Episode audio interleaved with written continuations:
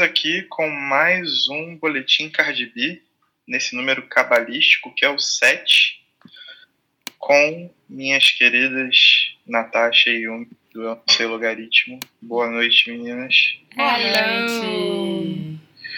Já tomaram sua cloroquina hoje? Credo. Primeira coisa de manhã, a gente põe no shake da Herbalife. É, vitamina D, Cloroquina, cloroquina e centro. e centro no shake de banana da Herbalife com linhaça, quinoa e farelo de aveia. Fica esperto porque isso aí também cura meningite.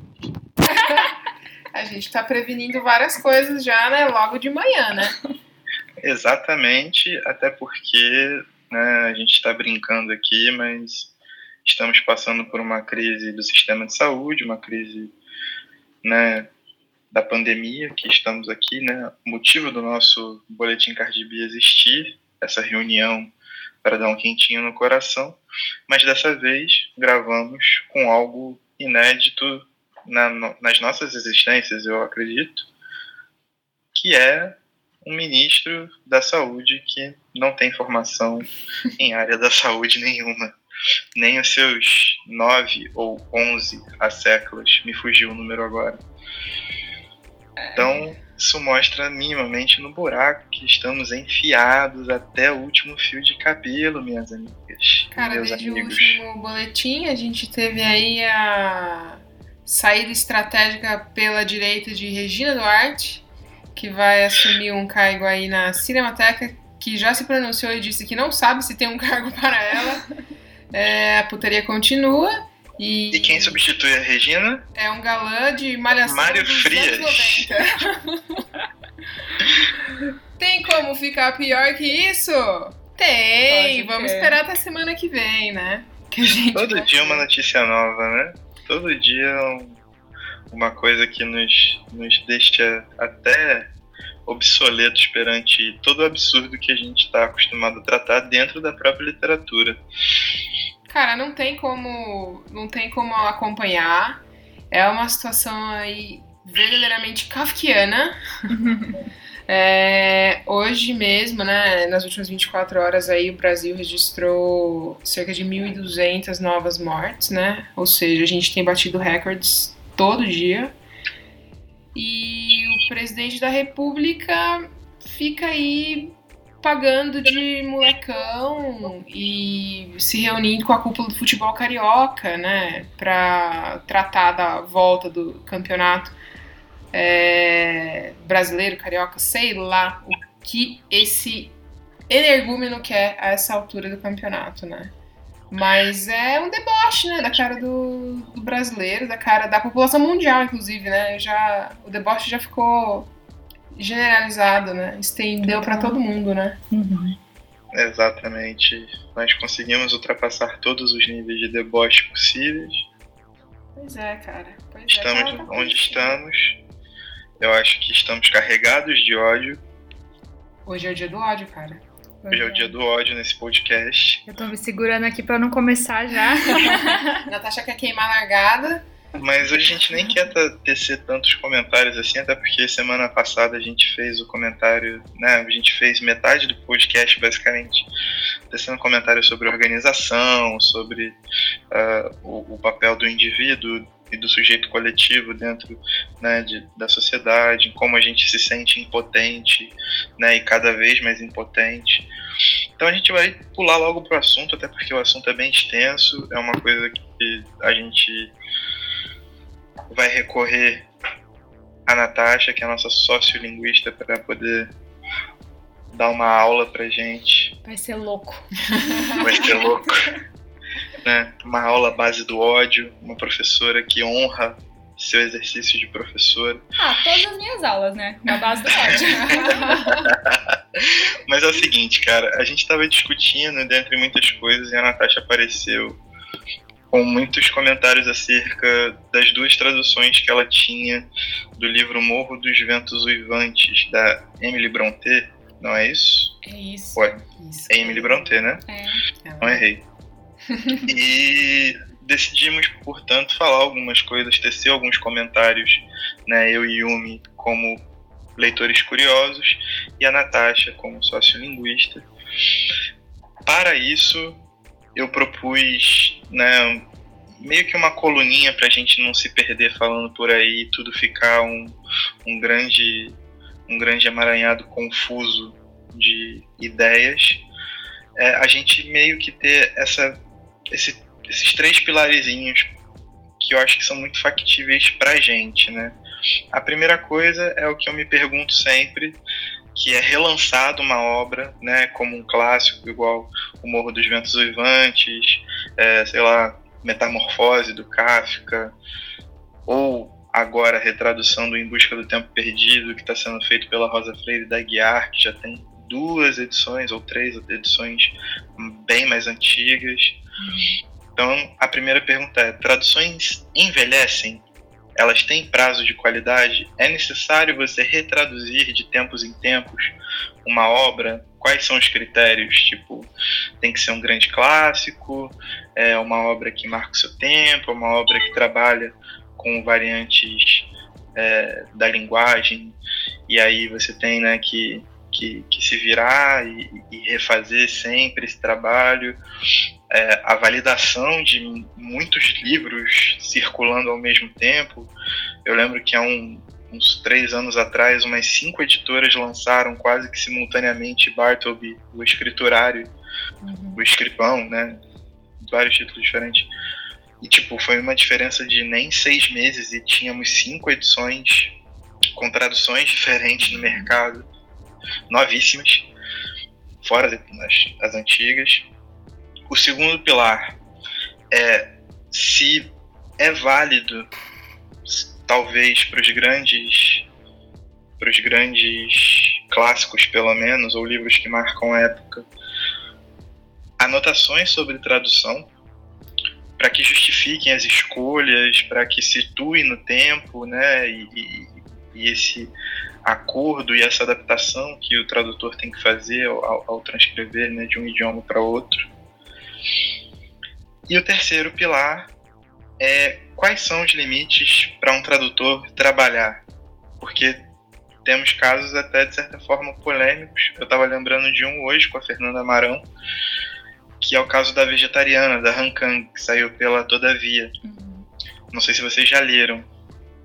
Ainda não, tá na nossa lista, mas Livrados, tá ligado que teve bom. uma polêmica com a tradução para o inglês, né? Exatamente, mas foi por causa dessa tradução que o livro foi premiado. Acho que ele ganhou um Pulitzer, alguma coisa assim. Uhum. Então, tipo, o livro foi completamente modificado quando foi para o inglês, porém foi o que gerou o prêmio. Então a Han Kang ficou numa situação muito difícil, porque. Né, se não fosse essa tradução, ela não teria ganho o prêmio, mas o prêmio, mas a tradução mudou todo o livro dela de uma maneira muito, muito, muito grande, assim, tipo, foi, foram modificações drásticas. É, mas assim, a versão em português é traduzida direto do coreano ao, pelo que eu entendi, né, tipo, ela é bem fiel e é um livraço, eu recomendo muito que vocês leiam, é um livraço, eu gosto muito desse livro, muito de verdade.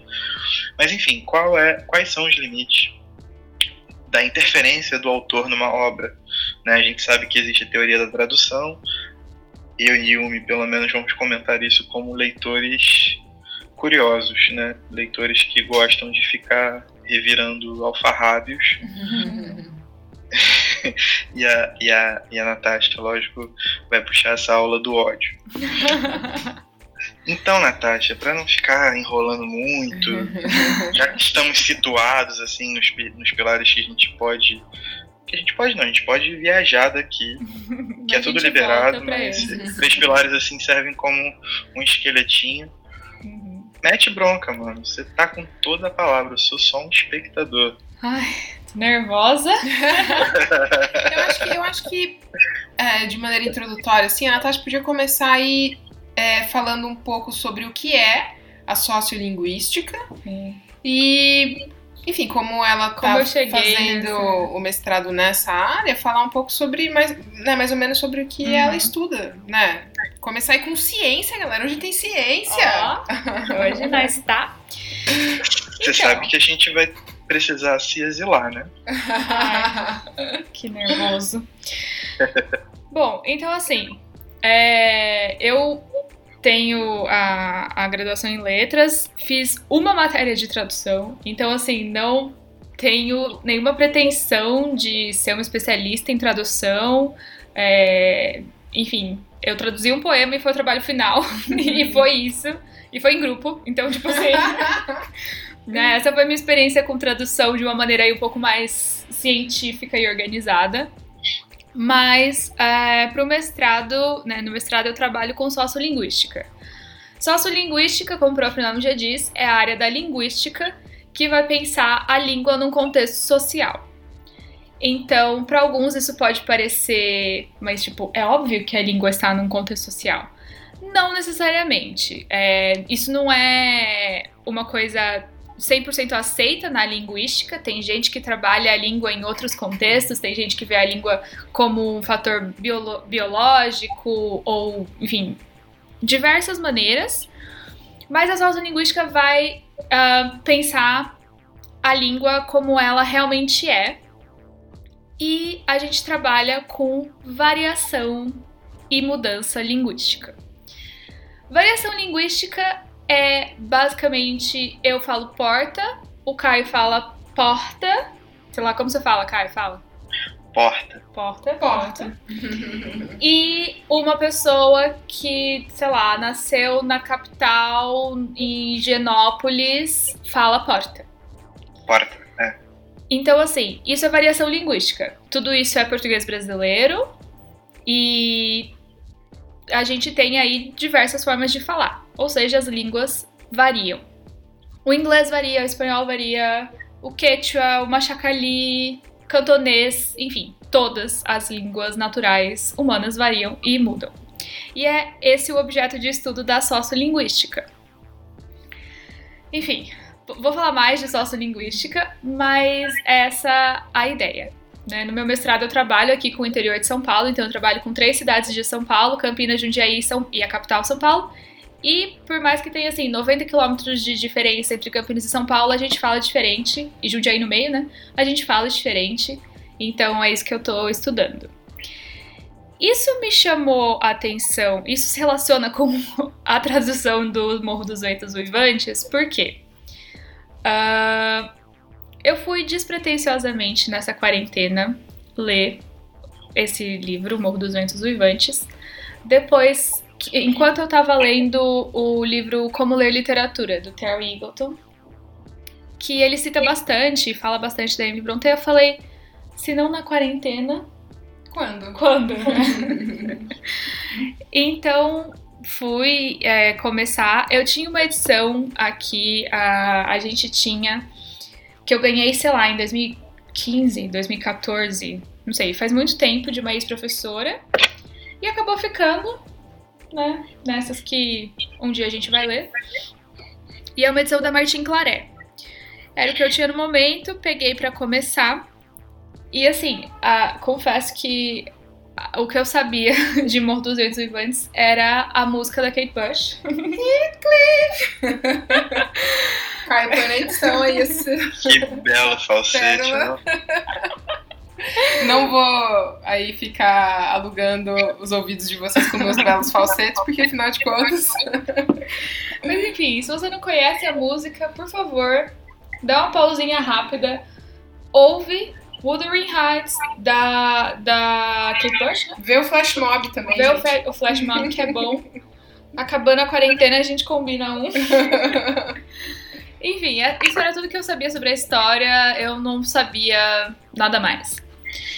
E aí, nessa edição da Martin Claret, a gente tem uh, uma, um, um prefácio uma introdução que é justamente da tradutora. Então aí eu acho que entra o nosso tópico 2, que é deve haver notas notas explicativas da tradução, enfim. E nessa nota a tradutora chama atenção para variação linguística, né, para variação dialetal, que é muito importante nessa obra. Então aí não sei o que vocês acham, assim, se a gente deve ter notas, se essas notas são válidas, até que ponto. Eu gosto, eu gosto, sim, é, é, de saber mais ou menos o caminho que o tradutor percorreu de maneira geral, né? Principalmente, sei lá, quando eu vou ler poesia traduzida, eu acho que acaba ajudando bastante, né? É, então, eu acho que, tipo assim, toda obra por si só, ela é um, um universo, né? Tipo, só tipo, uma obra de ficção ou poesia, uma parada assim. Então, tipo, eu acho que toda, todo material que me ajude a mergulhar nesse universo é bem-vindo. É, né? Total. Sacou? É óbvio que, tipo assim. É, se você for pegar um, um, um romance policial do, do, do, Raymond Chandler, ou um classicão desses, obviamente, né, dependendo da região que tiver, ele pode ter essas, essas variações todas, mas ele é, um, ele é um romance que é muito menos denso, ele está preocupado, né, tipo, ele é constituído de uma, de uma, de, um, de uma coisa muito mais, mais direta, uma literatura muito mais, que entretém muito mais, de, de maneira rápida. Ela é feita para ser veloz e tal, e às vezes o excesso de nota né, fica tirando espaço das coisas. Mas eu acho que assim, é sempre bom você ter um, ter um pelo menos um toque, sabe? Tipo, um processinho assim de, de como aquilo ali se deu, porque sempre acrescenta muito, né? Você, você já sabe que você está recebendo uma parada que não é, né, não, não tá na via direta, não tá em inglês, não tá em, tipo, se você não conseguir ler no original, você já sabe que você está recebendo uma parada meio indireta. Então, pelo menos você sabe o processo para chegar até você. Eu sempre acho isso maneiro. Tipo, para qualquer coisa, assim. Se eu for comprar, sei lá, uma bananada, eu gosto de saber como que ela foi produzida, sabe? É? Ah, cara, acho que principalmente, assim, em trabalhos em que a linguagem é parte essencial da experiência, né? Por exemplo, Exatamente. Você vai pegar uma tradução de Laranja Mecânica, por exemplo, né? Que o, o Tem que ter. fala numa ter. outra língua, né? Tipo, é, eu, eu gosto sim. E... Assim, tipo, tem hora que enche o saco, enche o saco. Porque ó, são coisas densas. Você procura, por exemplo, uma distopia tipo 1984, um Laranja Mecânica. Depois que você foi abduzido pela obra, você meio que não quer ficar toda hora olhando nota e tal. Mas às vezes um prefáciozinho ali, bem feito. Mas pelo menos um prefáciozinho, é. uma paradinha para te guiar, um glossáriozinho no final, no caso de, de, de laranja mecânica, né? Eu, acho, eu sempre acho importante, mano, eu sempre acho.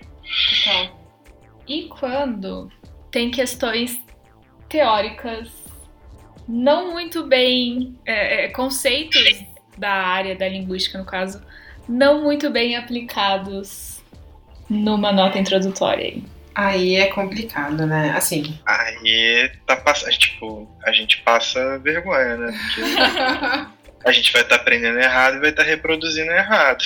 Então, a gente tá falando de uma edição da Martin Claret, né? Enfim, é... é, uma, é uma editora estigmatizada, né? Mas, é. enfim, parece que persiste, né? Parece. É, ela persiste nessa. Enfim, então, ela tem tentado limpar o nome dela, principalmente assim, ouvi falar que a tradução de Crime e Castigo, de uns contos russos, são muito boas, encomendadas direto do russo, com, com um tradutor muito bom, eu esqueci o nome dele agora. Mas é aquela parada, né? Tipo, foi tanta treta para trás que o estigma fica e qualquer deslize você sempre vai estar tá olhando com muito muito mais rigor seria muito diferente seria muito diferente se a gente visse isso num livro da 34 uhum.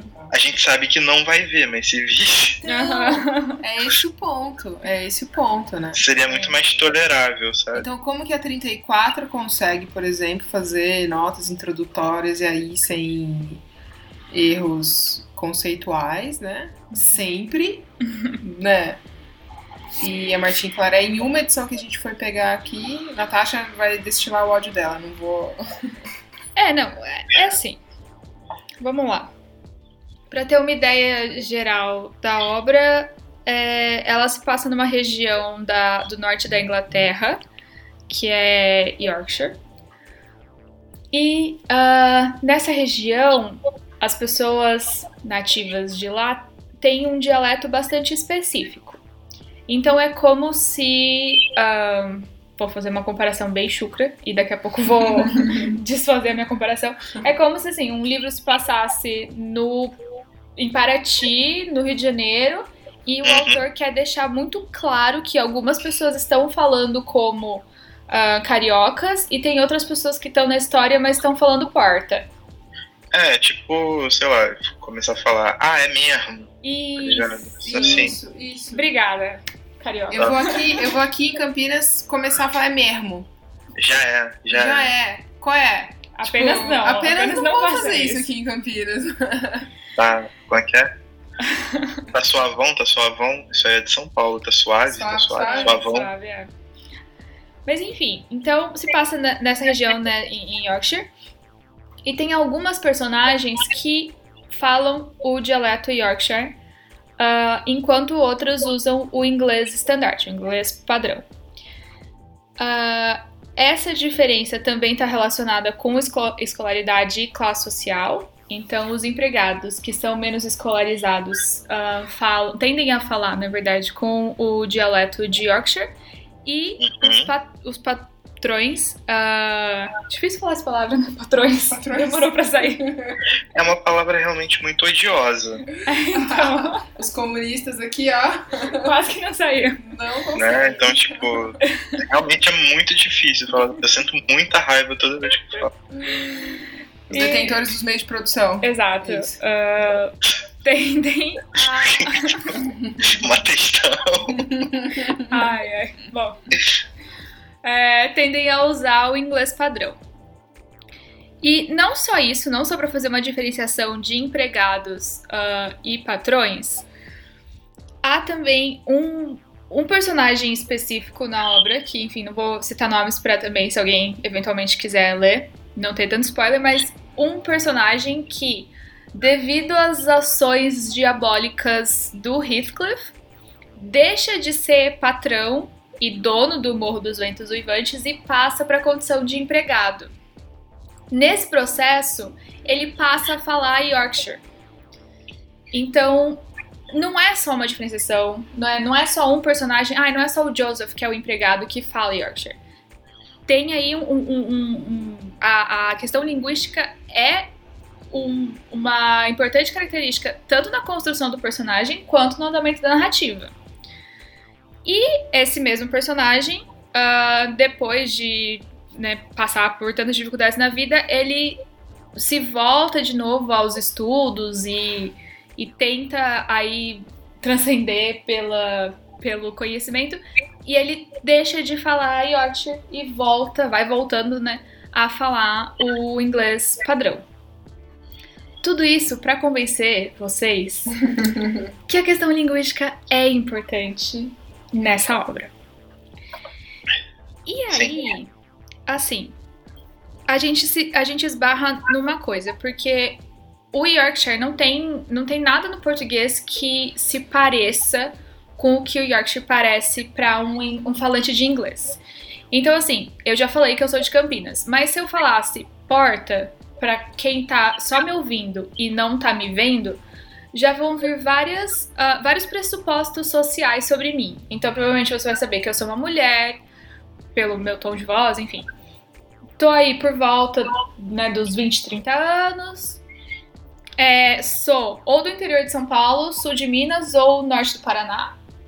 Então já vão vir coisas como interior, não capital, é, caipira, sobre mim só pelo fato de eu ter falado porta. Para um falante de inglês, quando eles ouvem alguém falando o dialeto de Yorkshire, eles também têm algumas concepções sociais ah, que, que são carregadas aí, né, pelo, pelo uso desse dialeto. E a gente não tem nada no português que possa ser tão claro ah, quanto o Yorkshire é para um falante de inglês. Então não adiantaria, por exemplo, ela falar, vou usar o sotaque carioca, tá bom? Então toda vez que tiver sotaque carioca, é Yorkshire. Porque as características sociais atreladas ao Yorkshire não são as mesmas atreladas ao carioquês, certo? Então a gente esbarra num limite da tradução e num limite aí do tradutor trabalhar a obra. A gente vai fazer como a tradutora, que é a Solange Pinheiro, é, da Martin Claret, e vai propor um tipo de tradução uh, e um tipo de diferenciação na escrita, né, pra gente saber as diferenças dos dialetos, ou a gente vai fazer como, pasmem, vou defender aqui a Martin Claret um pouco, ou a gente vai fazer como a Zahar, que fez uma notinha mísera e passou reto na edição inteira. Então, no caso da Zahar, que é essa outra edição que a gente tem aqui, não há diferenciação entre os dialetos e tem uma nota de rodapé, por favor, Yumi. É, gente, eu tô lendo a edição do clássico Zahar, né? Que a gente comprou porque a gente ficou aí curiosa para ver como eram as, as outras traduções, né, de, de Wuthering Heights. E lá no primeiro capítulo, a segunda notinha fala sobre o nome da propriedade, né, que acabou sendo o título do livro, é Wuthering Heights. E a palavra Wuthering é uma palavra que é um termo próprio do dialeto Yorkshire, né?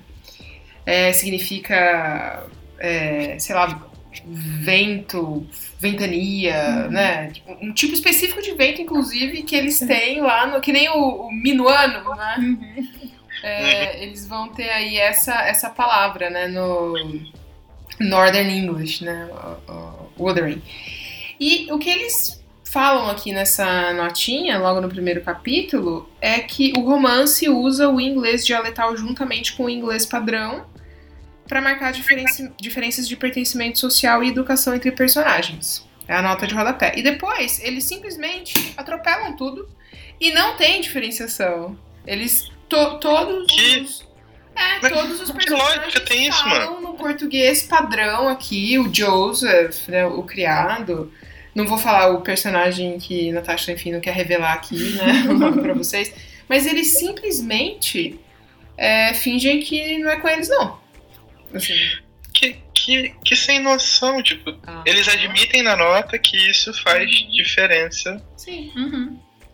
Pra história. A gente comparou vários trechos aqui, Caio. A gente. A gente que pegou... bizarro, mano. Bizarro, cara, bizarro.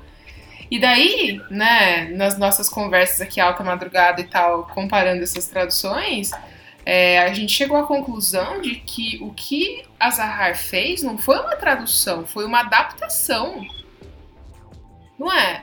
Porque para você simplesmente limar uma parte essencial da narrativa aí, que é a, a caracterização desses personagens e os papéis que eles vão assumindo no enredo conforme, né, os fatos vão se dando, hum. essa opção por limar isso da história é a opção que, sei lá, as pessoas que vão fazer versões adaptadas para leitores infantis juvenis fazem. Uhum. Então, assim. Tudo bem, da, assim. Da, tudo bem, mas daí tem lá na capa, né? A adaptação. É. Pre pressuposto essa condição, então se tivesse tradução e adaptação de Tananã na Exato, capa. Exato, mas não tem. Seria mais honesto. Então, tipo. Não tem, cara. Não. Tá aqui, ó. Apresentação, Rodrigo Lacerda, tradução do romance, Adriana Lisboa, notas, Bruno Gam... Ele tem notas. Ele é. traz mais de 80 notas aqui, Caio, sobre tudo. O bolo de Natal que a senhora Nelly fazia. Tem uma coisa ah. sobre bolo de Natal aqui, daí tem uma notinha lá. Que é bolo é de Natal.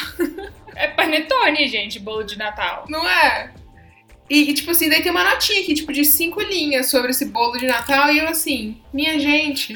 Ou seja, se, se tivesse trocado o bolo de Natal por panetone, tinha resolvido o problema. Eu não tinha entendido. Exato, era só ter colocado o panetone lá, mas não. Se poupava tinta e poupava árvores também. Então, né, cara, daí a gente ficou assim, meio. E assim, Vou, vou ser sincera com relação ao que eu tô lendo. Eu tô gostando. Uhum, né? É um bom livro. É um bom livro. Pô, a gente tá, ficou comentando a história, os personagens aqui, né? O dia inteiro e tal.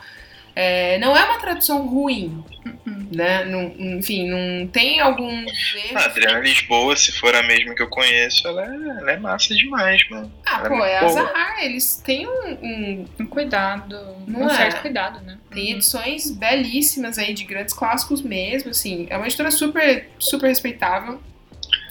E a gente não tá falando que essa tradução do Morro dos Ventos Vivantes não é uma tradução respeitável nem nada. A gente só tá falando que é uma versão adaptada. Uhum. É, sem o, o contexto linguístico, né, do, do dialeto Yorkshire, Uhum. você perde, digamos assim, metade do significado, né, da experiência, da camada de leitura Exato. necessária, porque os estamentos sociais são extremamente importantes, são base Uhum. da história. E você não concorda que a partir disso ela se torna uma adaptação? Visto por esse eu nunca tinha pensado exatamente por esse lado. Até porque, tipo, é, eu vinha anotando coisas muito menores e muito lineares, né? E, e tenho conseguido consumir mais obras no original. Aí, tipo, eu já não tenho lido tanto a tradução. Então as minhas notas são menores, mas visto pelo que vocês apresentaram, isso realmente tem, tipo, um sentido significativo. Você realmente tá deslocando metade do seu núcleo narrativo da sua base, que é a linguagem. Então, tipo, é, é uma parada bem grave, é bem pesada. Não é, só- é realmente é uma adaptação feita. Ainda mais pra uma obra como essa, né? Que é, é a única da Emily Bronte. A, essa, esse uso do inglês do norte tal aparece de cara no título, né? Uhum. É, no título original. E daí a gente tem uma tradução cristalizada já do título, que é Morro dos Ventos Vivantes, né? Que nem, tipo, ah, o sol é para todos, né? De To Kill a Mockingbird. É, to kill the- é verdade. cristalizou, tá, beleza, é isso, tal, a gente não vai mexer com o título, a gente, né, é, mas pelo menos, né, a, a Solange Pinheiro, que fez a tradução para Martin Claret, e apesar dos erros terminológicos aí do prefácio, que eu acho que a Daqui Natasha pode falar um pouco sobre isso, né, ela propôs uma solução, assim, né, a gente Sim. não, não gostou de todas as soluções propostas, né? Mas ela, enfim, não, não fez a egípcia, né? Não. É, a, a- nesse caso, a Solange, ela é doutoranda agora, eu acho, ah, na USP, lá na FEFELESH, em tradução. E essa tradução da Martine Claret foi, é o resultado da dissertação de mestrado dela, que já tinha sido ah, sobre o Morro dos Vivantes, e ela justamente propôs uma tradução alternativa das que ah, normalmente estão aí no mercado, porque pelo que eu entendi, a gente só tem essas duas edições aqui em casa, em português, né? Mas outras editoras que também traduzem o Morro dos Ventos Vivantes, assim como a Zahar, também passaram, mas né, escolheram passar batido ah, sobre a questão linguística. Então, a Solange Pinheiro ela já vem com uma proposta diferente, do tipo, não, ó, não dá pra passar batido. Isso é, é fato, ponto, não dá pra passar batido. Então aqui agora eu vou propor a minha minha possível solução.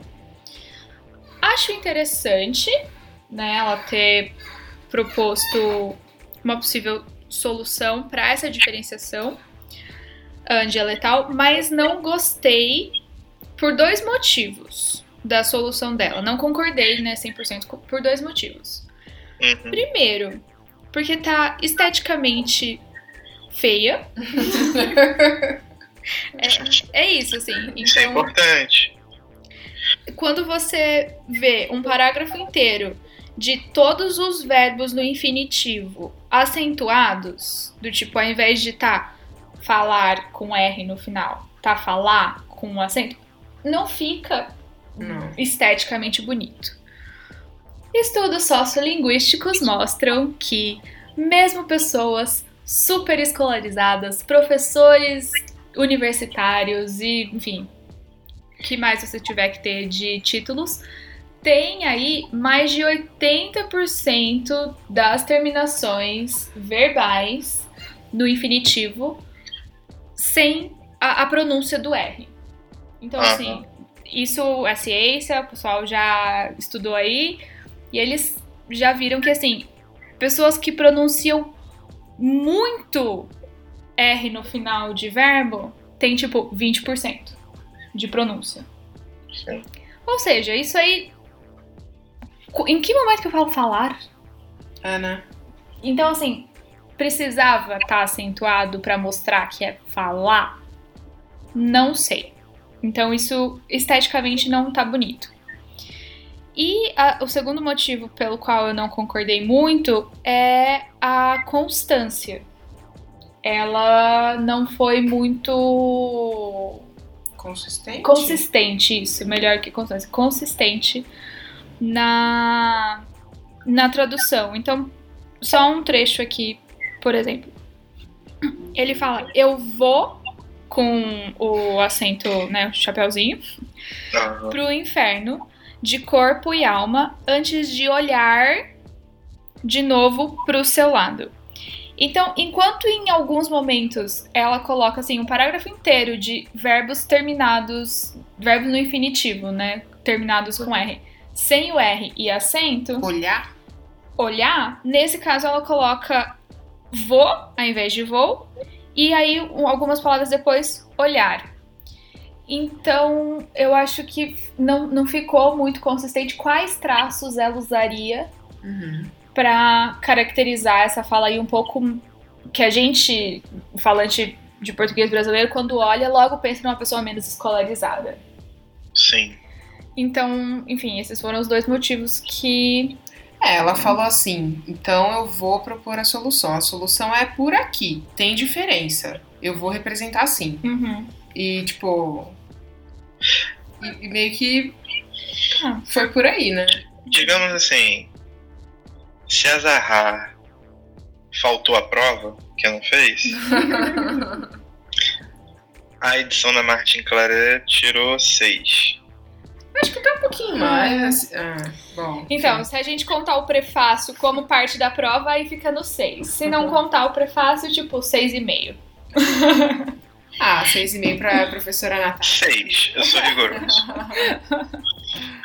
Não, então beleza. Tipo, é, uma coisa também que eu percebi muito é que sempre que existem esses dialetos, é, isso puxando da memória, assim, não, não, não costuma até ser um, um tipo de, de coisa que, que talvez passe muito por mim. Mas sempre que puxam esses dialetos e, e por exemplo, na Alemanha, né, a composição da Europa toda feudal, a Alemanha é um conjunto de diversos feudos com muitos sotaques diferentes. Então, tipo, o, alem, o alemão que se fala na Bavária, ele é muito diferente do alemão que se fala em Berlim. É como se fosse um outro, um outro idioma, praticamente. Tipo, é muito, muito, muito diferente. Só que quando isso é traduzido também, e o que eu percebi pelos trechos que você colocou aqui no doc, Natasha, é que sempre fica parecendo uma coisa meio Chico Bento. né? Tipo, aí, aí eu nunca penso que o cara é um, é um bávaro, o cara é um, é um maluco do norte da Escócia. Eu sempre penso que é um maluco que veio de Minas e fica mastigando mato. Ué, vem lá da roça? Isso interfere muito. Isso, isso interfere muito no meu processo imaginativo. Todo mundo sabe Chico Bento de Campinas. Né? Então, tipo, o, eu acho que, que também nessa questão estética da tradução, né, que você, você já martelou, eu acho que também tem muito isso, né? Quando a gente tenta mudar alguma coisa pro, pra essa coisa mais de povoado e tal, sempre fica parecendo caipira pra gente. É. Só falta colocar trem, uai, pão de queijo. Sabe, é muito ruim isso. Tipo, estigmatiza muito. É como se todo, todo sertanejo tivesse o mesmo tipo de comportamento, sabe? Total, total.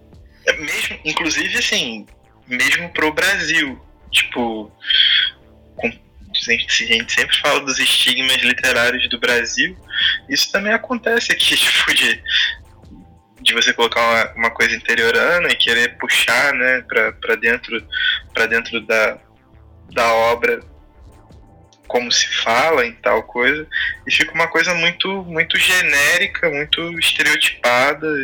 Isso atrapalha o meu processo de imersão na obra. É. Então fica aí mais uma crítica. então, mas né, tendo em vista o quão espinhosa é essa questão, né, é, não é de fácil resolução, a gente apela para o que a Zahar fez e simplesmente ignora, também não me parece uma solução, né? Também não me parece. É, eu, assim, eu admiro quem tenta sempre, tá ligado? É, né? Pode, assim, tipo, não ter tido um sucesso, pode ter problemas, mas pelo menos foi lá e tentou fazer o melhor possível. Tipo, arrumar uma solução possível. É, e acaba que, tipo, por exemplo, porque isso dá, dá camada pra obra, né, cara? Tipo, óbvio que é um classicão, é, é, um livro que todo mundo recomenda, todo o Booktube, o uhum. Bookstag, Books, Instagram, ah, até travei que a palavra é muito ruim. Mas toda essa galera recomenda, tipo, é um livro muito conhecido, gira muito, edição bonita da Zahara, edição bonita da Martin Claret, papá. papá. Mas sempre assim, tipo. O livro, eu acho que livros assim, eles têm que estar preparados para abranger todo tipo de público. E para abranger todo tipo de público, o trabalho tem que ser o mais completo possível. Então, se você coloca, se tipo assim, se você coloca essa essa você desenvolve, né, dentro uma tradução para o dialeto Yorkshire de maneira bem feita, é, tanto a pessoa que é um leitor comum vai ter a dificuldade porque é um, é um dialeto. Tipo, existem diferenças, obviamente. É para isso mesmo que ela tá ali. Uhum. Para mostrar essas diferenças. Pode ter algumas dificuldades e tal, mas tanto pra Natasha, que é sociolinguista, e que, pô, vai pegar esse livro para fazer um trabalho de mestrado, de doutorado. Tipo, sabe, eu acho que eu sempre sou a favor de você fazer o melhor possível. Então. É, é um bom princípio. é, então, tipo. Mas daí, daí a gente, sei lá, é, para pra pensar que talvez a, a Adriana. É, pô, esqueci o nome da, da tradutora aqui. Adriana Lisboa. Adriana Lisboa. É, talvez ela tenha se proposto a fazer o melhor possível né, a partir da. Ah, não, sim, tipo. Simplesmente, não, eu acho que vai ser melhor se a gente passar por cima dessa questão dialetal, porque não acrescenta nada ao leitor brasileiro. Sei lá, enfim. Tudo pé do objetivo, né, mano? Tipo, é uma edição bonitona. Total, é uma edição boa, uhum. né? Eu de certa tava... forma, né? Aí é a questão, tipo, de certa forma, acredito que não ter o dialeto atrapalhe no aprofundamento de camadas da obra. Porém, ela pode ter optado por não fazê-lo porque não atrapalha, não atrapalha o sentido da obra como um todo. Tipo assim, de, de a pessoa vai conseguir reconhecer o início, meio e fim. E, e sabe qual é, tipo, é isso que a editora quer e eu, tipo, essa é uma parada que eu não tenho propriedade nenhuma para falar, eu tô chutando. Uhum. Não, isso Ou talvez ela só tenha ficado com preguiça. Ah, bom, aí. Pode ser, tipo, qualquer coisa. Mas. Se eu fosse um editor, se eu fosse dono de uma editora agora, coloquem-se como dona de editora, sejamos sócios. Uhum. Sejamos sócios e temos o financiamento de um banco como alguns editores por aí. É, mas a gente pega uma obra como O Morro dos Ventos Uivantes e entrega para um tradutor, falando: oh, eu quero uma tradução nova disso e eu quero o melhor trabalho possível. Então a gente vai te dar tempo para você pegar esse dialeto Yorkshire aqui, trabalhar com ele e arrumar soluções para tradução disso, porque a gente quer fazer tipo a melhor edição possível. Definitiva. é isso aí.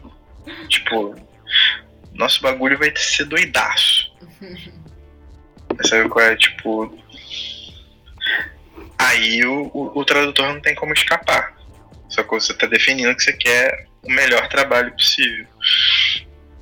Acho que gira mais ou menos por aí também.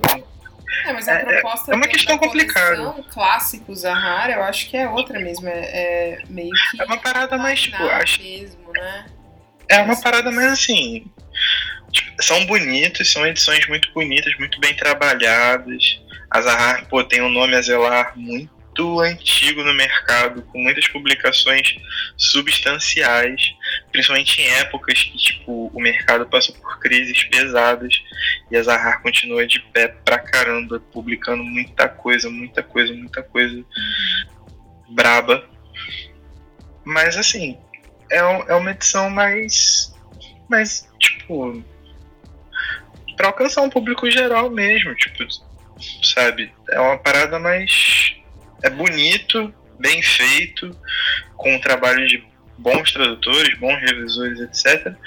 Mas talvez esse compromisso com essa particularidade da linguagem não seja o objetivo da edição deles. Então, mas daí a questão do objetivo esbarra aí na questão do limite do tradutor, né? Exato, e também. Para ilustrar um pouco né, o que eu enfim, andei lendo sobre essa questão da tradução, eu vou recorrer, é claro, ao Borges. Esses dias eu estava lendo a História da Eternidade e tem um texto sobre os tradutores das Mil e Uma Noites, né? Com toda a erudição que é característica do Borges e tal, ele vai falar sobre as muitas traduções das Mil e Uma Noites. E uma delas é de um tal Edward Lane, e é um, é um ensaio muito engraçado, porque o Borges, ele basicamente fala que o Lane, ele escolheu ali que ele ia simplesmente excluir certas coisas que não estavam certas ali pro gosto vitoriano ali, sabe? Ele até é, é, é, coloca entre, entre aspas aqui é, o, o, que ele acredita ter sido o processo né, é, de tradução do Lane. É, vou ler um pedacinho aqui. Pulo um episódio altamente repreensível. Suprimo uma explicação repugnante. Aqui, uma linha grosseira demais para ser traduzida. Sou obrigado a suprimir outra história. A partir daqui, omito várias coisas. É, a mutilação não exclui a morte. Há contos integralmente repelidos, porque não podem ser purificados sem destruição. Então, ele meio que odeia esse Edward Lane, porque o que ele fez foi uma versão das Mil e Uma Noites pro inglês, né? É, ele simplesmente a partir do gosto dele ali, que é moldado pela época dele, ele Sim. escolhe o que pode, o que não pode ser traduzido, ele muda, inclusive, algumas histórias, né? É, de acordo com a moral vitoriana. Então eu acho que a gente tá, nos dois casos, em um limite da tradução. Um, um limite do tradutor, né? É, cara. Enfim, não tô querendo falar que a Adriana Lisboa é o Edward Lane, né? Mutilando as Mil e Uma Noites. Mas houve uma mutilação de Morro dos, dos Ventos Vivantes na edição do Clássico Zahar, né? Uhum. É, é, aí foi o que vocês levantaram. Se tivesse lá traduzido e adaptado, é, é. essa discussão não estaria nem, nem na mesa agora, por exemplo. Uhum. Porque é. ela reconheceu que a retirada né, do dialeto da, do, do, do, do, livro é, incorre no, numa perda substancial para as profundas camadas que o livro que o livro tem. Então, tipo, traduzido e adaptado, beleza, fechou, tranquilão, tá tudo em paz, beleza aí, vamos, vamos comer a pizza aí, pastel de carne, pá, tá show, tá ligado? Ou talvez até na nota introdutória falar, olha, escolhemos simplesmente obliterar o dialeto Yorkshire da, né? Não achamos uma solução possível é. para o português. É, a gente vamos botar itálico. Pronto. Você não precisa saber mais nada. Sabe que aquela frase É, tá aí. Não quero tentar. tinta cor de laranja. Ah, Não é? E- E pronto. Mas, mas não, eles reconhecem. Isso que deixa a gente meio injuriada, né? Eles reconhecem a, a existência tal da variante. Ai, sociolinguista. Eu, eu tenho um morro de medo de falar as coisas erradas porque ela fica putaça. Não, pode falar, tá tudo bem, daqui a pouco eu explico. Ah. E simplesmente falam: ah, beleza, é diferente, viu, gente? E segue tudo igual, assim, né? Então. Eu acho que foi uma sequência infeliz pra gente mesmo, né? pegar a, a tradução da Martin Claret, não ficar muito contente com a solução, buscar a solução na Zahara e simplesmente não haver uma proposta. E também, por outro lado, não sei se a gente vai querer encarar a obra em inglês assim, porque o Yorkshire é muito diferente do inglês padrão, né? E Sim. a- a- apesar de a, a- irmã da Emily, a Charlotte, depois que a Emily morreu, ter dado ainda uma suavizada, né, no, no, no Na dialeto. representação né, do dialeto, né? na, na obra, assim, ainda assim, é, seria um, um elemento ali de dificuldade a mais, e por isso mesmo a gente gostaria de ter uma tradução para português legal, né? Uhum. Então, eu acho que tipo, debates como esse valem para que a gente se sirva daquilo que a gente quer, hein? tipo, do que a gente quer consumir, que a gente seja crítico em relação àquilo que a gente consome como literatura. Eu acho que, tipo, eu gostaria, eu gostaria de me formar tradutor. Não tenho tempo para isso, mas eu, eu acho que é uma área muito maneira, tipo, eu acho um trabalho muito bonito, de verdade. É, mas enquanto consumidor de literatura, né, tipo, eu só fico prestando atenção no ódio da Natasha e, e- e me torno cada vez mais, mais crítico, assim. E aí, Natasha, não sei se você tem muito mais coisa a acrescentar ou se eu já posso falar meu caso e você manda manda bala. por cima. Tá bom. Oi? Pode ir. Eu tô Posso ir? boa agora. Não, Eu beleza, também então. tô, ainda tô com ódio. Por quê? mas Pode falar. Porque, não, é porque, tipo assim, eu trouxe um caso em que as duas traduções são boas.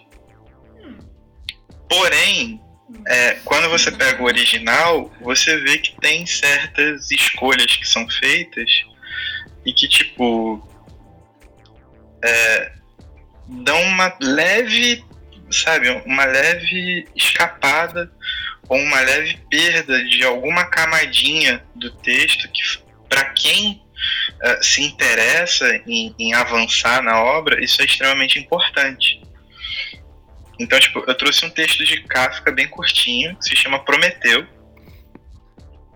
E eu trouxe na tradução antiga do Modesto Carone, a quem todo cidadão brasileiro deveria ser muito grato, porque se não fosse ele, não teríamos Kafka por muito tempo aqui no Brasil. Ele traduziu muita coisa do Kafka. Muita, muita, muita coisa e traduziu brilhantemente.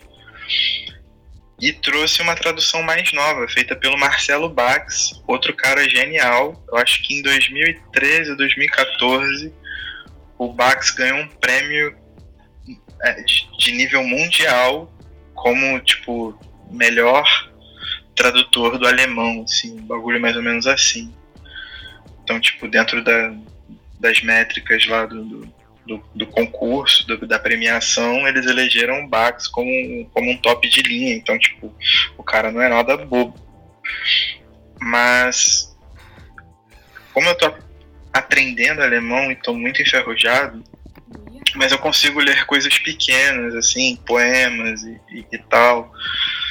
E aí eu peguei esse texto do Kafka no, no original e reparei, por exemplo, que mesmo esses caras que são muito, muito, muito, muito bons, na hora de traduzir, eles têm que fazer escolhas e às vezes essas escolhas, para quem tipo quer dar um passo a mais, acabam dando uma leve perdazinha de alguma camada possível. É, Kafka é um cara é, estigmatizado e reconhecidamente é, é, um cara da agonia, do desespero, né, do, do paradoxo entre, entre existir dentro de um sistema que, que, o, que só piora, né, e que o corrompe e etc. e Prometeu é um conto que não deixa de ser isso.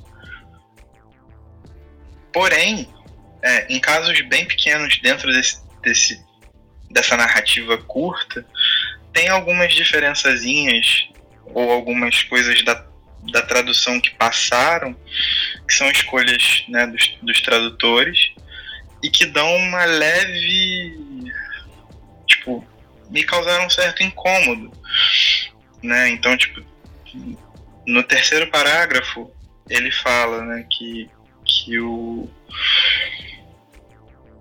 Eita, perdi aqui. aqui. Uhum. Que no decorrer dos milênios, na tradução do Carone, no decorrer dos milênios, sua traição foi esquecida, os deuses se esqueceram, as águias se esqueceram, ele próprio se esqueceu.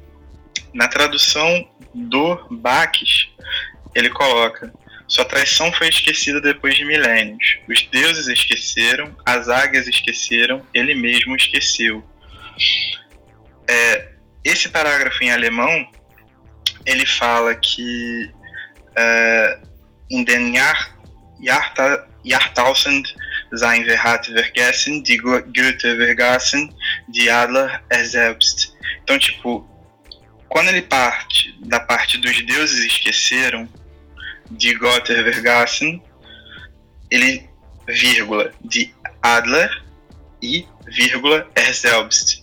Então, a tradução seria as águias e ele mesmo. Isso é importante em Kafka porque ele faz isso muitas vezes como forma de, não só de, de encurtar a coisa, mas como forma do próprio esquecimento que ele quer falar. Uhum. Sacou? Então, tipo, os deuses esqueceram as águias ele mesmo. Uhum. Tipo, tem uma pausa poética nisso, sabe? Tem uma pausa de ritmo, tem uma pausa de sentido. Uhum. Ele mesmo se esqueceu dele, fica implícito. Essa questão implícita ajuda a criar o clima de agonia, toda a questão agônica do Kafka. Mas por, por uma escolha deles, eles resolveram colocar o verbo em todos os lugares. Então, os deuses se esqueceram, as águias se esqueceram, ele próprio se esqueceu. Tipo, são coisas muito pequenas, os caras são, são brabos demais, tipo, não tô reclamando de ninguém, mas são pequenas coisinhas que, que eu, pelo menos, reparo dentro da minha curiosidade também, porque não tem nada de profissional nisso que eu tô falando, que fazem uma diferençazinha no texto e, e eu fico me perguntando é, se não só a beleza de é, traduzir Kafka ou a própria agonia de traduzir Kafka, o entendimento do Kafka fica bonito num pós-fácil, mas se essas pequenas escolhas, principalmente em textos tão curtos como esse, que são cheios de sentido, é, não valeriam a pena ser colocadas dentro de um, de um, de um livro, manja? Tipo, essas pequenas particularidades que fazem é, toda a diferença no, no final das contas. É, né? Porque um texto curto desse, assim, um texto compacto desse, é quase um poema, né? Exato, tipo, tem o som poético, tem a questão da perda, tem a questão da agonia. O ritmo, né? Uh, exato, então, tipo, você tá. Se você, se você tá mexendo nisso de alguma forma, é bom você ter isso justificado, manja? É, né? É, e tem é até engraçado nesse... que o, o Bax, ele é, é, gostou da solução do, do Modesto Carone, né? Ele usou a mesma solução, né? Ele, é, ele usou a mesma solução, mas uma diferença dos dois, por exemplo, é que é, eles começam assim, né? Tipo, no Bax ele começa: quatro sagas noticiam acerca de Prometeu. Então ele trata como sagas. Uhum. O Carone trata como lendas. Sendo que essa palavra ela pode ser tanto uma como outra mesmo. A questão é que, tipo, a mim, interpretando o texto, as quatro sagas do começo existem. Mas quando ele chega pro final e fala assim, tradução do Bax de novo, restou o rochedo inexplicável, a saga tenta explicar o inexplicável. Uma vez que ela se originou de um fundamento verdadeiro, precisa terminar de novo no inexplicável. o Carone muda pra lenda. Eu acharia que ficaria muito bem casado, por exemplo, começar com saga e terminar com lenda. Para mim faria muito mais sentido, sacou? Hum, Porque caberia, não seria absurdo fazer. é verdade. Tipo, quatro sagas noticiam acerca de Prometeu. E ele começa, tipo, segunda primeira, de acordo com a segunda, segunda terceira, segunda quarta. Quando ele chega no último, no último final, ele coloca: Restou a cadeia inexplicável de rochas. A lenda tenta explicar o inexplicável, sacou? São as sagas de uma lenda. Tipo, pra mim, seria um, um tipo de, de, de brincadeira com a tradução É verdade. que surtiria um efeito muito mais completo. Não ficaria tão aberto. É bobeira, tipo, não diminui o brilhantismo dos dois, mas são só coisas que eu fico anotando por aí. Não, mas é, se, tipo, se um texto curto, né, de uma página, assim, oferece tantas possibilidades, né? É, assim, por exemplo, a gente falar sobre questão de usar a palavra saga, a palavra lenda, usar uma no começo, outra no final, e de que maneira isso enriqueceria, de que maneira isso, né, é, faria referência à palavra original, tá? Imagina, né, casos extremos de tradução. Exatamente. Foi por isso que, tipo, quando a Natasha veio falando as paradas, eu fiquei meio assim, tipo, eita porra. Porque as minhas, tipo, eu, eu tenho tido muita sorte das minhas experiências com traduções terem essas diferenças que são diferenças de escolha, em que eu gostaria de ver explicadas, mas também que não, não atrapalham de, de, de toda maneira né, a, a, a compreensão de uma história, a não ser que você seja muito, muito rigoroso, muito cri-cri tal, seja um reclamão da vida, mas tipo, de uma forma geral são coisas muito pequenas. Quando ela apresentou esse bagulho do, do Morro dos Ventos Vivantes, aí tipo, é só deixar o ódio tomar conta. Então, porque. é, Assim, eu nem peguei outras coisas. Depois que eu vi esse negócio do, do Yorkshire, eu nem fui olhar o resto da tradução, assim. Se, tipo, se tem algumas questões é, de escolhas, assim, mais específicas, né? Como a que você trouxe, Caio. Sim. Nem consegui, nem tive olhos pra isso ainda, assim. Mas eu ainda quero, não sei se por agora, mas talvez a quarentena dure bastante. A gente pegou a, a versão no original, né, no, no Kindle. Então eu quero me aventurar, assim, mesmo que seja aos poucos e né, tentando prestar atenção nisso. Porque realmente foi uma coisa que foi inesperada, mas chamou bastante minha atenção e consumiu bastante da minha quarentena. A gente É. ficou falando sobre isso aí a semana inteira, né? Foi. É bom que não falta assunto, né? Sempre tem como renovar. tá Pinheiro. Lisboa.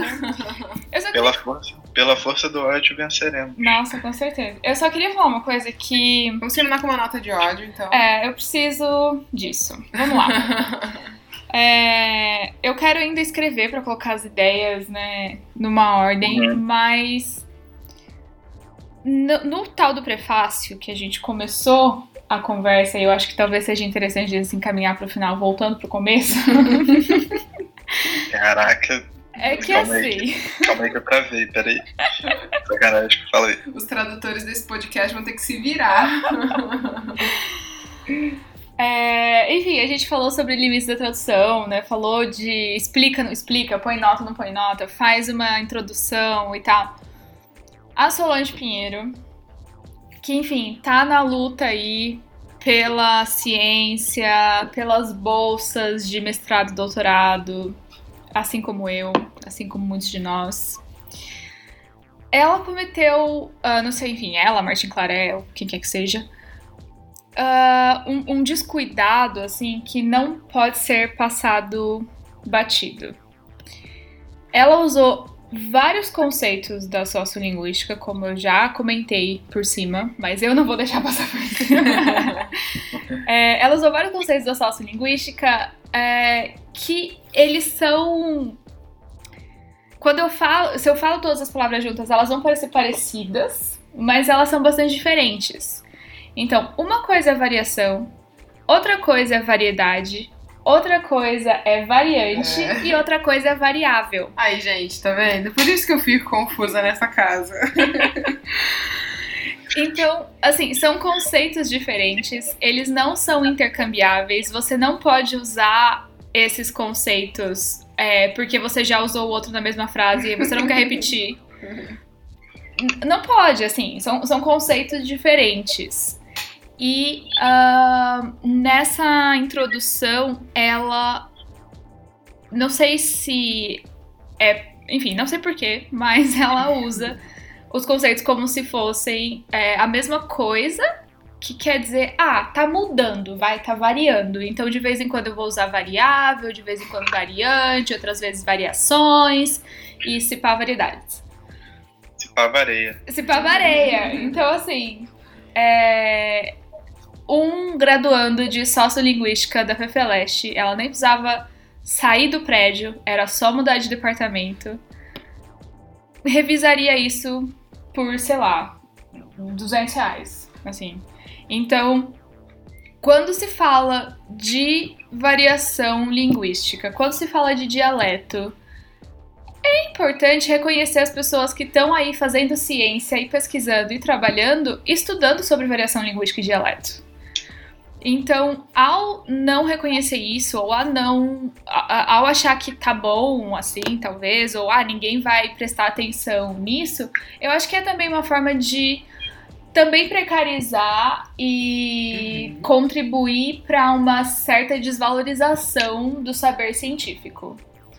Então, eu tenho a impressão que algumas vezes a gente mesmo vai se sabotando, uhum. né? É, sim, sim. E contribuindo aí para esse, esse discurso absurdo de que as humanidades as, não é. são ciência, exato. que ninguém vai ligar se estiver errado. Uhum. Né? Que linguística e humanidades não precisam de bolsa, porque, enfim, é. né? o que está mudando é. na sociedade que tá variações e não variável, sei lá. É. Cada vez mais que você baixa o sarrafo, né, mano? Tipo, mais fácil da gente cair nessa autossabotagem, assim. Mas é complicado. Não, não na questão das ações, tipo, da né? fala, do discurso, mas na questão das ações, sabe? Uhum. É, exatamente. O próprio mercado, tipo, como um todo, passa por isso, né? Porque todo mundo quem quer levar um, um livro bom, tipo, um livro um livro bacana para as prateleiras.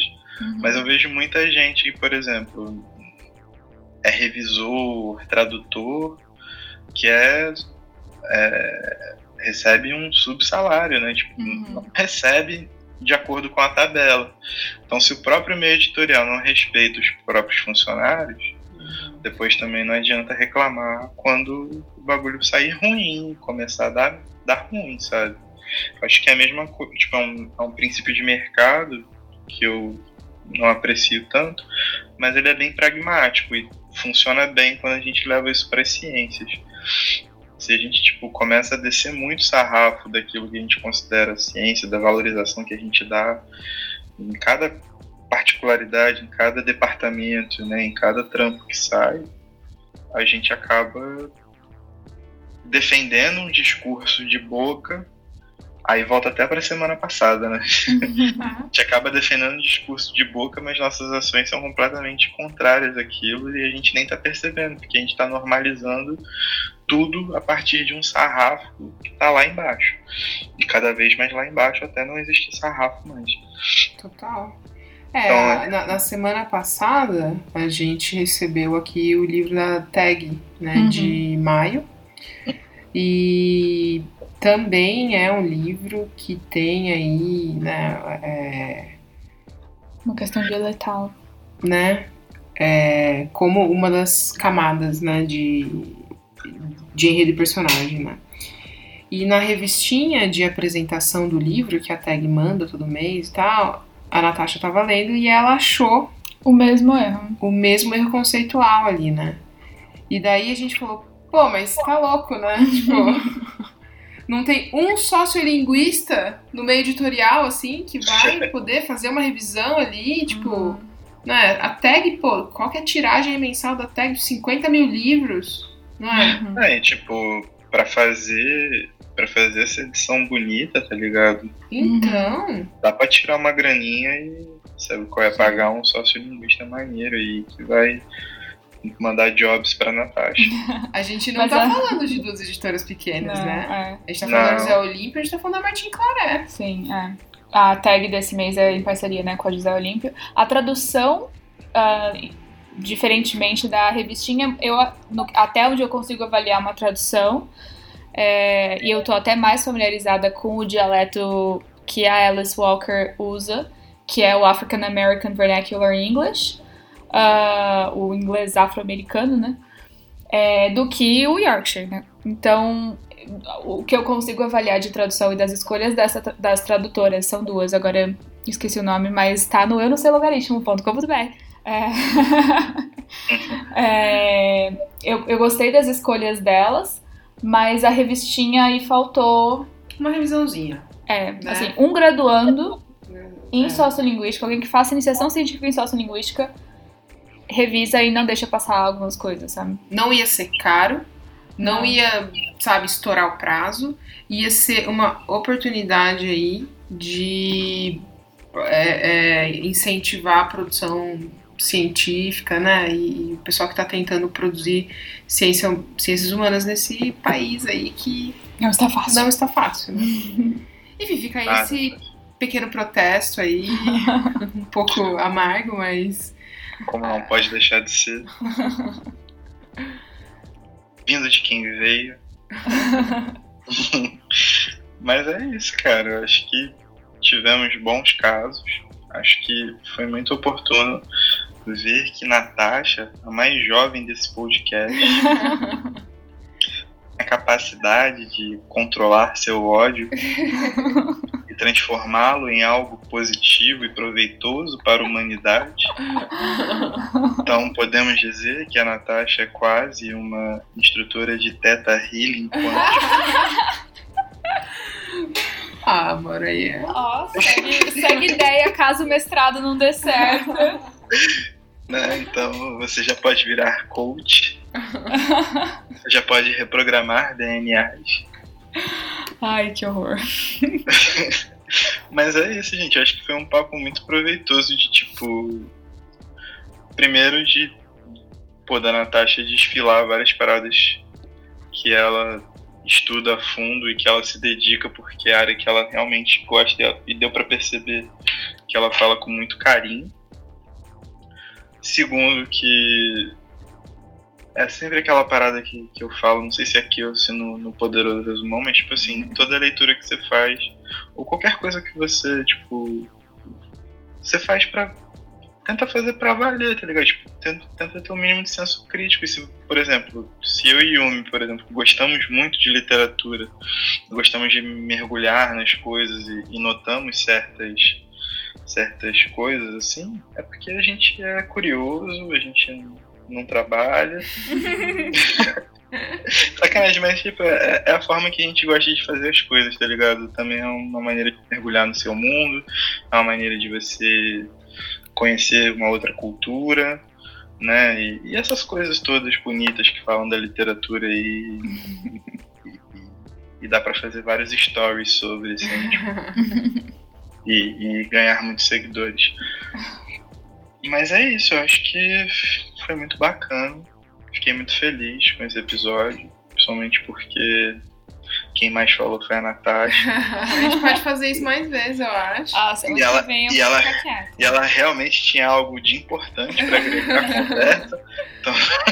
Eu acho que hoje teve alguma coisa importante a ser dita, então isso já é uma, uma vitória pra gente, né? É, a gente vai evoluindo se mantiver esse ritmo assim, o boletim Cardi B, talvez na edição 49 aí, né? esteja sendo acreditado como uma fonte segura de informações. Oh, e não fake news. é, não, e não assim, né? Algo extremamente opinativo. A gente vai poder evoluir para um para competir com café da manhã aí, se demore, não sei. Tamo aí nessa café da manhã da Folha de São Paulo. Ô, oh, louca. Sacanagem. Gente, muito obrigado. Vocês querem deixar alguma consideração, dica, agradecimento, abraço, fazer propaganda? Cara, foi Beijo um prazer família. aí estar nessa reunião do Gabinete do Ódio. E vamos torcer aí pra semana que vem. O país ainda tá inteiro. É, vamos torcer para ser Mourão presidente, né? Porque, enfim, é o que tá tendo. Natasha Mourão? O tio dela, Aff. o General Mourão. Gente, não acreditem no que as pessoas falam. Mentira, gente, aqui não tem parentesco nenhum. É bom falar porque, ai, tem Vai tanta que gente louca é, nesse país. Não tem parentesco, é outra família. É só uma coincidência, É, gente. uma é só uma infeliz coincidência. Pois é. O meu recado é que sociolinguística é maravilhoso, todo mundo deveria conhecer sociolinguística e é isso. E o recado para as editoras. Gente, Tenham um sociolinguística no meio editorial aí de vocês. não Não é? é? Pô, Fazer um, um- um consultor, um consultorzinho aí, Pois é. não é? Antes de mandar o livro pro mercado aí. A gente é boa gente. É, o pessoal aqui é gente boa. Fala logo, cobra o barato. Moleque cola. Vai, filho. Mas é isso, gente. Vamos partir então. Bora lá, Cael. A gente Valeu. precisa trabalhar amanhã, né? Opa. Sexta-feira, sextou, hashtag. Valeu, gente. Beijão. Beijo. Caio.